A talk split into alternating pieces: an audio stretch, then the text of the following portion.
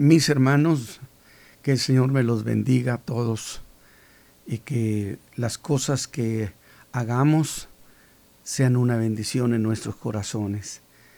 Bien, pues el tiempo avanza, estamos a este viernes fin de semana, pero avanzamos también en la ruta ministerial del Señor Jesús. Y esta mañana volvemos en realidad a un tema, aunque está asociado todavía a la cuestión de la multiplicación de los panes y los peces, que no será el único mensaje porque habré de eh, tomarme precisamente de esta historia para desglosar algunas cuestiones del capítulo 6 del Evangelio de Juan que tiene que ver sobre las deficiencias de aquella multitud a la cual el Señor Jesús hizo el milagro y que ellos al final de cuentas terminaron dejándolo en una eh, de una manera, un abandono masivo. Así que mis hermanos, vamos a entrar al mensaje de esta mañana. Gracias a Dios por todos ustedes, mis hermanos, que son tan generosos y escuchan las cosas que estamos presentando con el deseo único de que el Señor Jesús sea glorificado. Que las cosas que enseñemos o que digamos aquí construyan su vida de fe. Así que me voy a ir al Evangelio de Mateo esta vez, pero que son cosas asociadas a todos los capítulos que hemos venido estudiando. En el capítulo 14 de Mateo, versículo 24 al 33, y que mire el tema que, que, he puesto, Jesús salva de nuevo a los discípulos de otra tormenta en la mar. Así, de esa manera, parecería que no tiene nada que ver, que no está asociada a, a, todo esto de que le estamos mencionando de ese gran milagro que el Señor Jesús hizo. Y voy a leer entonces el Evangelio de Mateo del versículo en el capítulo 14 del versículo 24 al 33. Dice, y ya el barco estaba en medio de la mar, atormentado de las ondas, porque el viento era contrario. Acuérdese usted que recientemente cuando fue a dar libertad al endemoniado Gadareno, también se levantó una gran tormenta que es distinta a esta. Dice más a la cuarta vela de la noche, Jesús fue a ellos andando sobre la mar. Y los discípulos, viéndole andar sobre la mar, se turbaron diciendo, fantasma es. A mí se me hace muy simpático que los hermanos creyeran en fantasmas. Y dieron voces de miedo. Mas luego Jesús les habló diciendo, confiad, yo soy, no tengáis miedo. Entonces le respondió Pedro, y dijo, Señor, si tú eres, manda que yo vaya a ti sobre las aguas. Y él dijo, ven. Y descendiendo Pedro del barco, andaba sobre las aguas para ir a Jesús.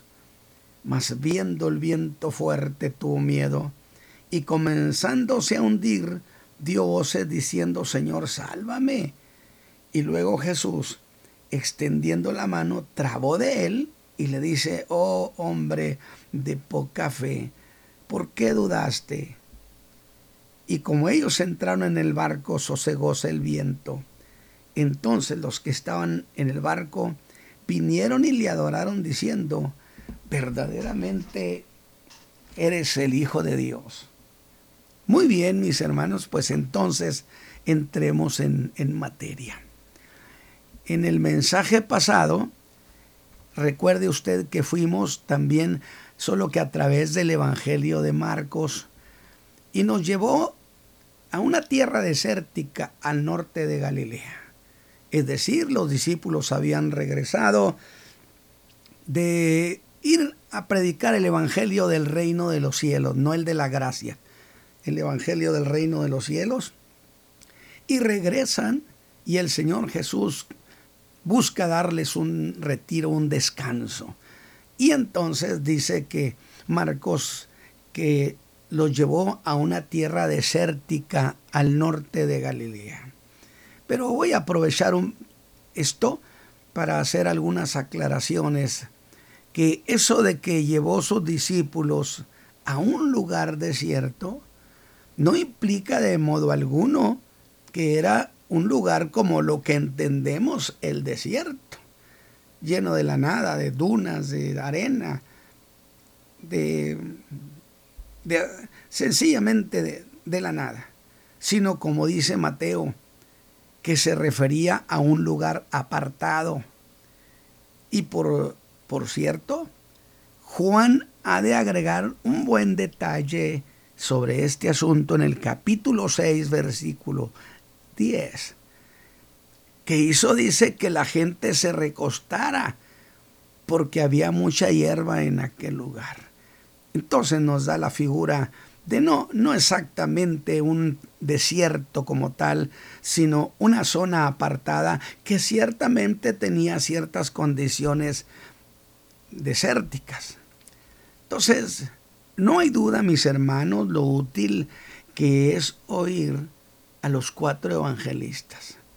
Y esto para que tengamos siempre una mejor perspectiva y entender mejor las cosas. Y fue allí donde el Señor y Jesús hizo el milagro de la multiplicación de aquellos cinco panes y, dos peces, y que con ellos alimentó a más de cinco mil personas, sin contar las mujeres y los niños, que fue una multitud que lo siguió y que yo dije ir detrás de Jesús hacia el norte era un verdadero contrasentido, porque Juan dice que estaba cerca la Pascua. Cuando la Pascua se acercaba, los ojos de todo hijo de Israel volteaban a Jerusalén, que quedaba hacia el sur, y todos se movían hacia el sur, a la ciudad amada Jerusalén. Pero esta vez dije, en un contrasentido, se mueven hacia el norte porque Jesús lo vieron ir hacia el norte y que iba para darles el primer retiro, por cierto, en la vida ministerial del Señor Jesús. Hubo cuatro retiros, este fue el primero. Y lo hizo para dar oportunidad a que sus discípulos descansaran, en tanto que recién habían venido de predicar el reino de los cielos, pero luego se dirá que la gente lo vio. Marcos dirá que lo vieron muchos. Y Lucas habrá de decir que lo siguieron por dos cosas. Una, porque les hablaba del reino. Y esta era una cuestión que había interesado a muchos puesto que era una promesa que tenía muchos siglos, establecer el reino de los el reino de David. Y también dice porque sanaba a los enfermos. Así que Juan agrega que lo siguieron por lo que hacía por los enfermos. Así que ahí tenemos los motivos de aquel movimiento de masas hacia donde iba Jesús el motivo era los milagros que él hacía, las enseñanzas que él daba.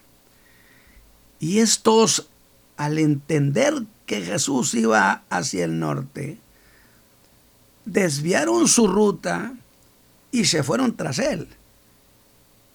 Ahora, no olvide que estamos hablando de un suceso en el que hay la participación sobrenatural de los milagros y de muchas otras cosas porque se da otro imposible. La escritura señala que muchos llegaron primero que él, que ya lo estaban esperando, dijo Marcos. Y yo digo, pero ¿cómo? Si Jesús iba en un barco en línea recta, la multitud que se componía de hombres, mujeres y niños, donde dice a Marcos que muchos de ellos, lo dice en el verso 33, iban a pie, posible otro de otra manera, pasando sobre terrenos pedregosos, arroyos, pequeñas colinas. ¿Cómo es entonces que pudieron llegar primero que Jesús? ¿O algo hizo Jesús para que eso fuera posible? No quiero entrar a especulación. No lo sé. Lo que sí es que en esta historia no dejamos de estar envueltos en lo sobrenatural.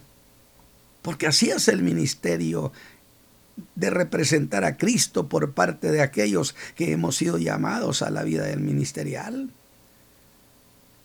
Pero dejemos así, solo que llegaron primero que Él. No veamos más cosa de la que tendríamos, por cierto, mucho que hablar y pensar y rebuscar. Lo que sí es que empezó a enseñarles. Y el día se hizo viejo. Y se observaba entonces que estaban contentos, que había placer de estar allí con Jesús, porque la gente no se quería ir. Pero dije también que Jesús pues no quería que se fueran. Y precisamente es que hace ese milagro con cinco panes y dos peces. Y comieron. Sin embargo, toda esa gente, principalmente los varones, entre sorprendidos y hambrientos, empezaron a reflexionar en lo que acababan de ver, en lo que acababa de suceder.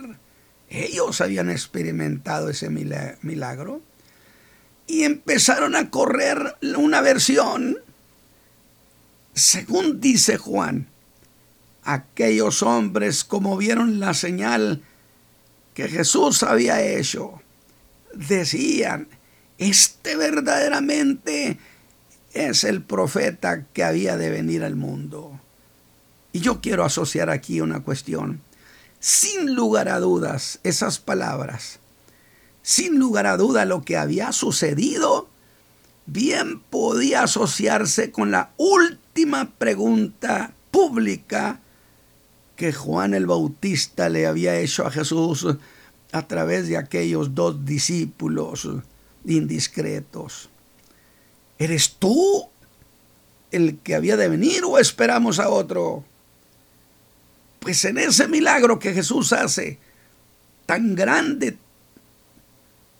tan único para aquellas gentes, dijeron, fíjese bien, el milagro contestaba para ellos la pregunta de si era él o había que esperar a otro. Y llegaron a la conclusión que este sí era el Mesías, porque lo dijeron verdaderamente este es el profeta que había de venir. Oiga, y cuando usted ve a la gente con esos comentarios, con esas conclusiones, usted dice, no hay duda que aquí hay muchos prospectos para Dios. Nos vamos a sorprender que toda esa multitud llegaría un momento cuando lo abandonara. Pero entonces en este momento ellos decían, no hay que esperar más. No hay por qué esperar a otro. Él es. Y es precisamente que en ese momento, mis hermanos, la popularidad del Señor Jesús se disparó y alcanzó su punto más alto de toda su vida ministerial. Pero que debo decirle, popularidad que ese mismo día se empezó a venir abajo. Esa popularidad no duraría más que lo que duraría la digestión de aquellos panes y aquellos peces. Y justo en ese momento, cuando están emocionados, un impulso irresistible se apoderó de todos ellos. Y déjeme decirle esto de nuevo para mí si entiendo la idea que Satán tenía de impedir que Jesús muriera por los pecados del mundo, que redimiera la raza humana, a él le hubiera gustado que Jesús hubiera aceptado que lo hicieran rey. Porque si Jesús es hecho rey, entonces Jesús va al trono, pero no a la cruz. ¿Qué le parece? Lo que se jugaba en ese detalle. Y decidieron, dice el Evangelio de Juan capítulo 6, versículos 14 al 15, decidieron arrebatarle y hacerlo rey. Y es cuando el Señor detiene eso y en una clara estrategia para poner fin a esa conmoción y emocionalismo del pueblo a favor suyo, dice Mateo en el capítulo 14, versículo 22, que hizo a sus discípulos entrar en el barco. Es decir, les dijo que se fueran, que se retiraran, que subieran al barco y se fueran rápido Ahora, cosa que por las palabras que Mateo dice, pues debemos entender que los discípulos lo hicieron con desgano. Dice que los hizo entrar en el barco. Y Marcos dice que les dio prisa es de creer por qué razón, por qué razón los discípulos estarían batallando para obedecer con la agilidad que el Señor Jesús les estaba diciendo.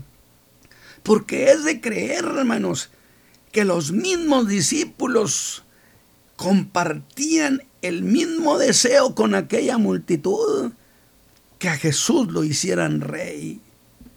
Ahora, porque ¿quién mejor para salvar a Israel que aquel que podía hacer milagros semejantes. Y según Marcos 6, versículo 45 al 46, afirma, a toda prisa, hizo que sus discípulos subieran al barco a ojos de todos. Insisto, en realidad, en realidad sí tenían intereses personales en lo que significaría ese reino. Porque a veces pensamos que los discípulos, no, no, sí tenían intereses. ¿Acaso la madre de dos de ellos no dijo que uno a tu derecha y otro a tu izquierda? reclamaron que al otro le estaban dando tesoros en el cielo y a ellos que les tocaba? Por supuesto, por supuesto. Así que el Señor Jesús hizo que la gente se diera cuenta por otro lado, que él no iba en el barco. Y les dio la orden, según dice Juan. Les ordenó que se fueran rumbo a Capernaum. Y luego él se regresó a despedir a la multitud, solamente él. Y después de despedir a esa cantidad enorme de gente, Dice Mateo que se fue a un monte apartado a orar. ¿Qué le parece? Es evidente, por demás evidente, que el Señor Jesús no estaba interesado en la utilidad que podía ser la popularidad. No estaba interesado en la cuestión de estatus. Esta es otra gran lección para nosotros como ministros. Él por lo que se ve, él tenía otra prioridad, que era la relación íntima con su Padre que está en los cielos. Y es muy común que los evangelios hablen del Señor Jesús y lo presenten orando, ya fuera hasta muy altas horas de la noche o aún toda la noche, en plena soledad.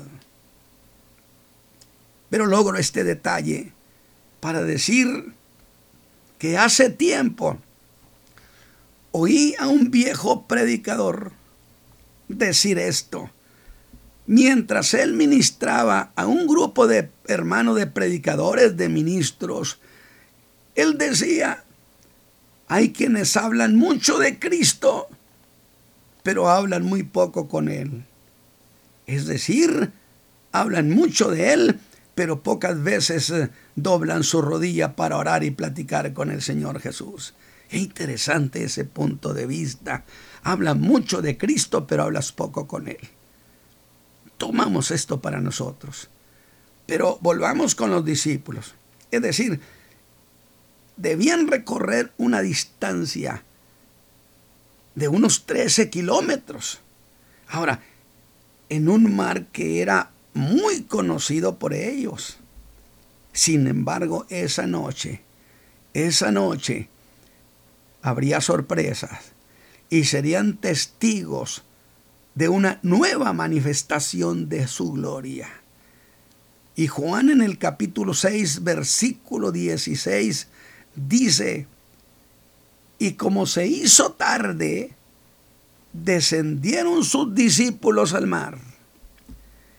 Y entrando en el barco, venían de la otra parte del mar hacia Capernaum.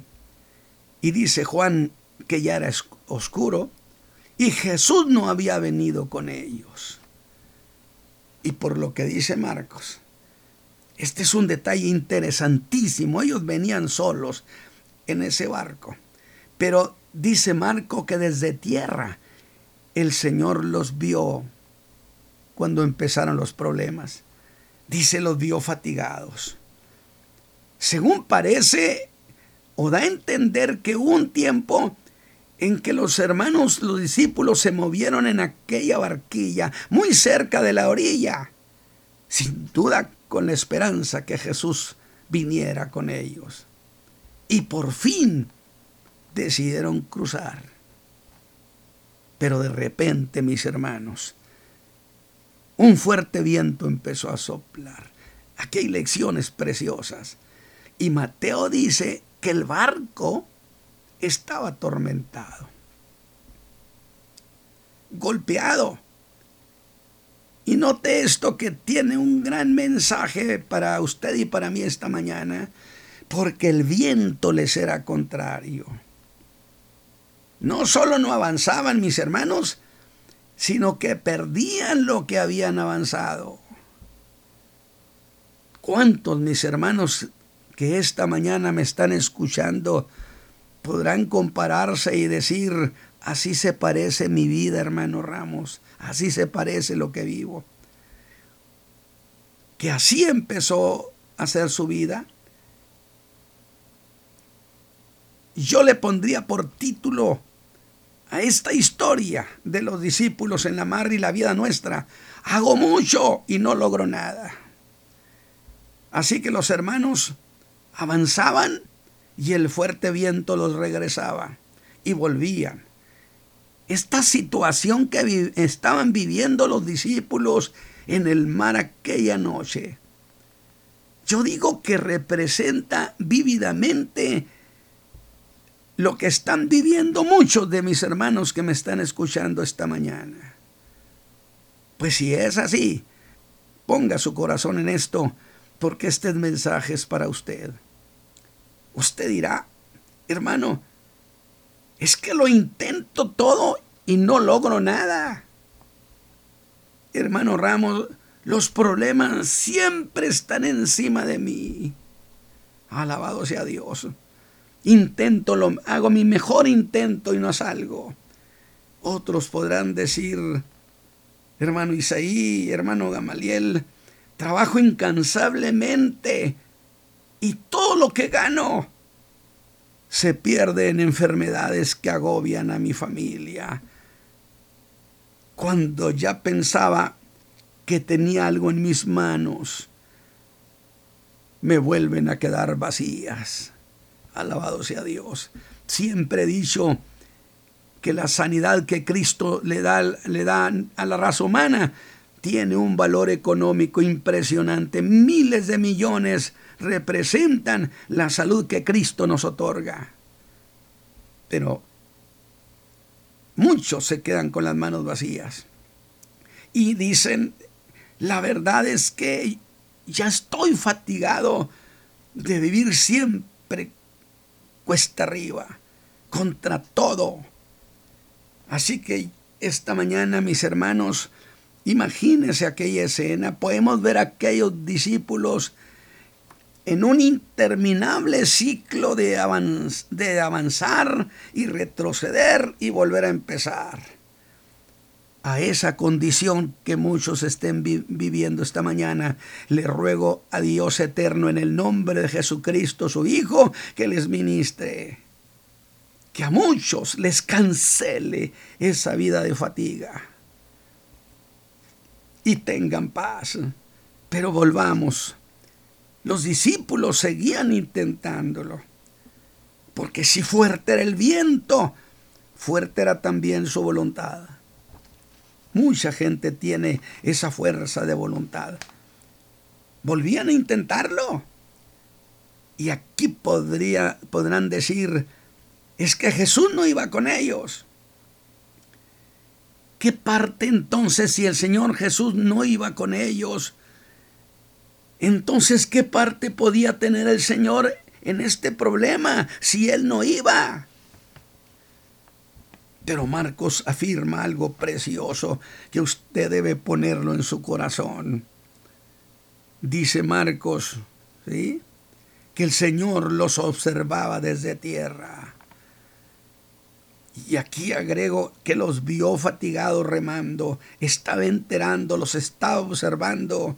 ¿Usted cree que no es eso lo que el Señor Jesús hace, hará con usted y ha estado haciendo?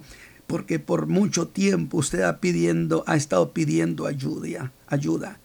¿Qué noticia? Que Él los veía. Me dice esto que el Señor no era ajeno a sus problemas. Entonces yo le pregunto a usted esta mañana, mi hermano, ¿hay razón para que usted piense que el Señor es ajeno a los problemas que usted tiene?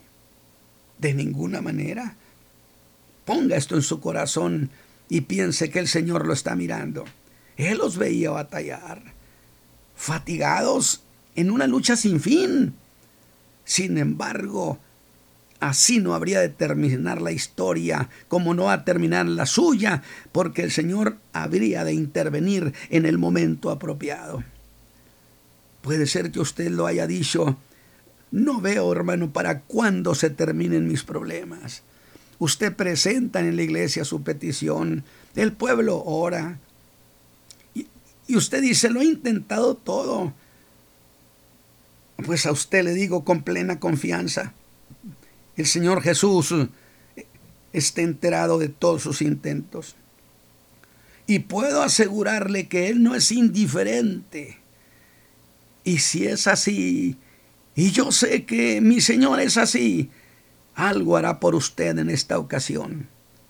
Le ruego al, a nuestro Dios eterno y Padre que en el nombre de Jesucristo cambien las cosas para muchos de ustedes que lo escuchan y que ponen su corazón en esto. Y le vuelvo a decir lo que dice Marcos 6:48. Dice que los vio fatigados, víctima de sus mejores esfuerzos. Y es verdad, hay hombres y mujeres a quien solo basta con verle sus ojos para saber que están cansados, que los problemas los tienen fatigados, doblegados, ya nada los ilusiona. Para ustedes este mensaje. Pero otra cosa que me llama la atención y que debe ser una buena lección en esta historia es que el Señor Jesús no intervino de inmediato, como quisiéramos nosotros que así sucedieran siempre las cosas. Dice que no intervino, que los estuvo observando. Hasta la llamada cuarta vigilia intervino. Mi hermano, pero ¿qué cosa es eso? Bueno, la noche la habían dividido en cuatro vigilias de tres horas cada una.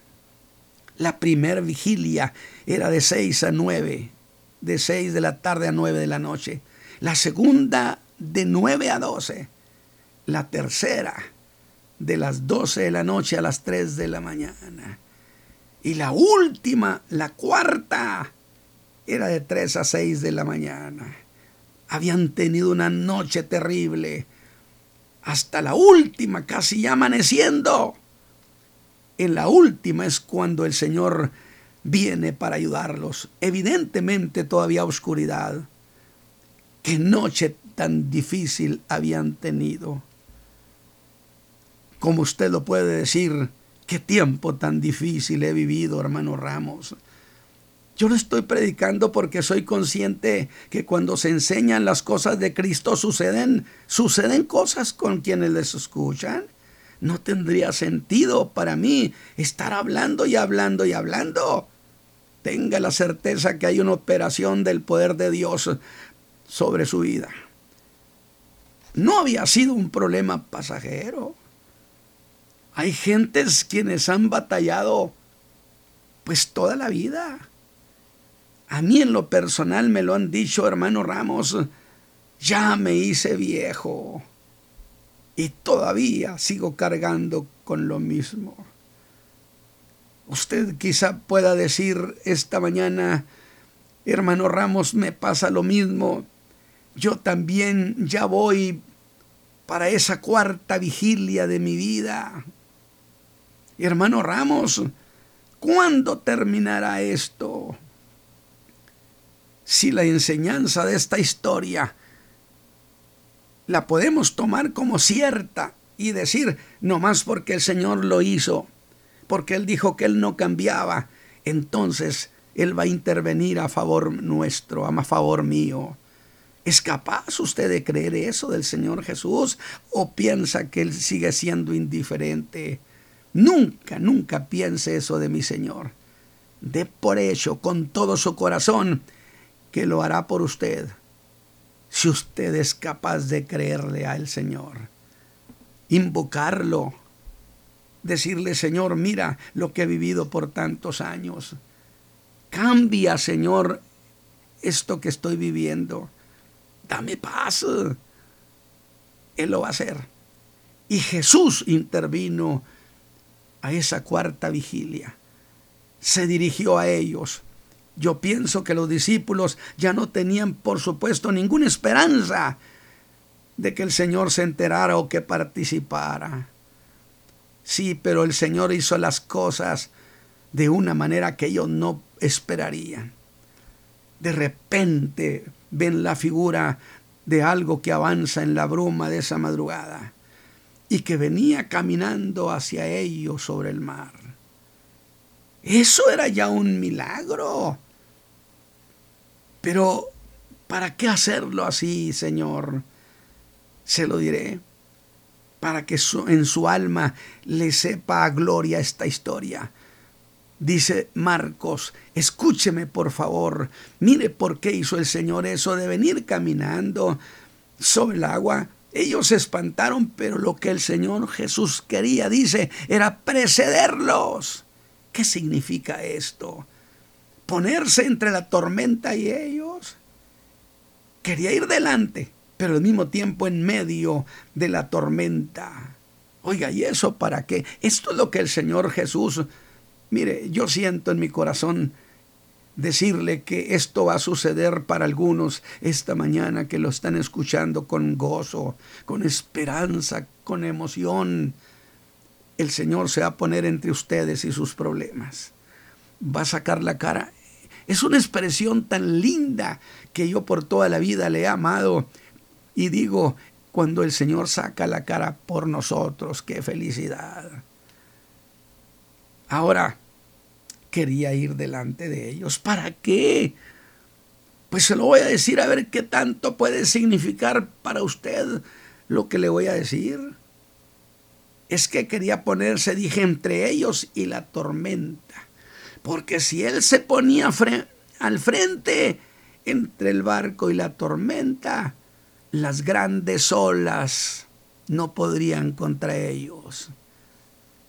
Eso es lo que el Señor Jesús, yo le ruego al Padre que nos conceda esa bendición esta mañana.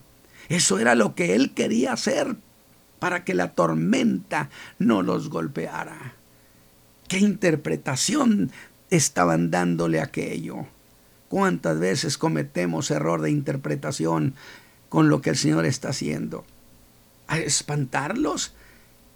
Quería ir delante de ellos para que la barca avanzara. Eso es lo que quiere hacer por usted, mi hermano, esta mañana, para que el barco de su vida avance. Dígale al Señor, Señor, hace eso conmigo. Te lo ruego, Padre eterno, haz algo así como esto. Y esto debe entenderlo usted como un acto de la buena voluntad del Señor.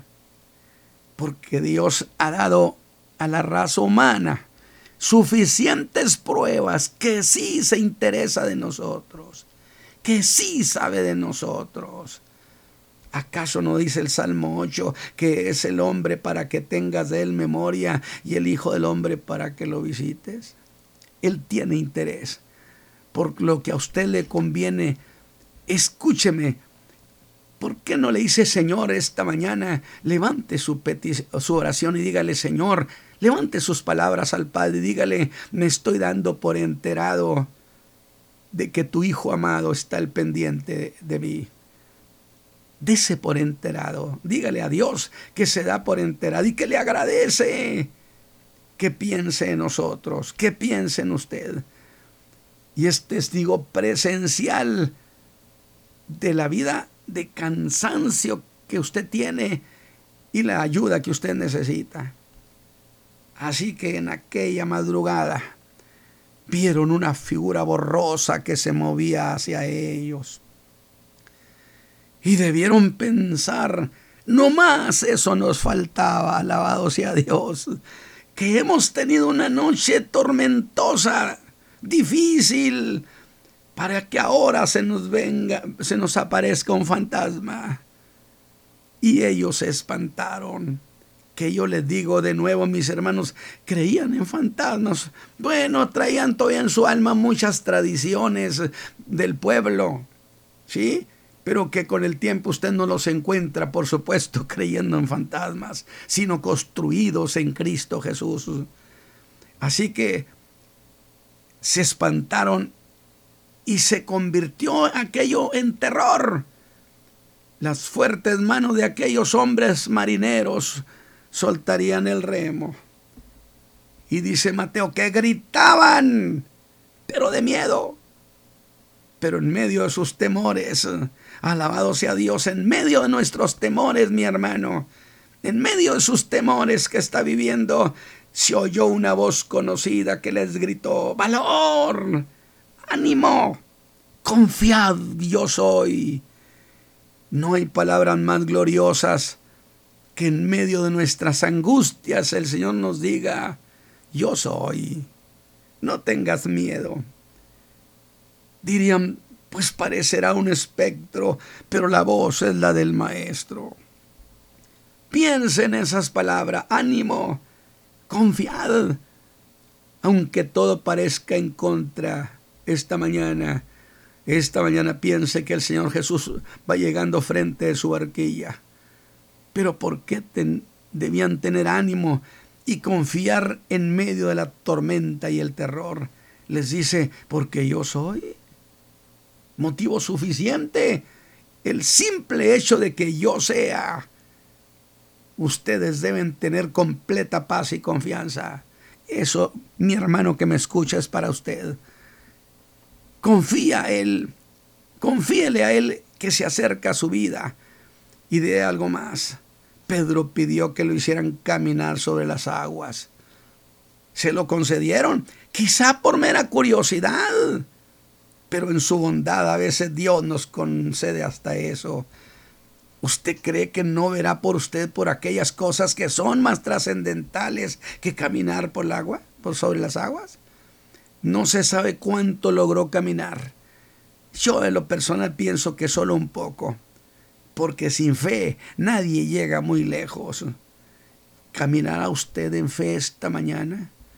¿Oirá de usted del Señor las mismas palabras ¿sí? Sálvame. Entonces como Pedro dice que el Señor le dio la mano y lo sostuvo, Padre eterno, que este mensaje produzca bendición a muchos de nuestros oyentes. Porque tú lo sabes y levanto mis manos a ti, que la única razón para anunciar estas verdades es porque creo en tu Hijo amado Jesucristo con todo mi corazón, sin lugar a duda. Y me has concedido el privilegio de hablar de Él, hablar en su nombre. Entonces, acepta mi ruego. Glorifica a tu Hijo Jesús.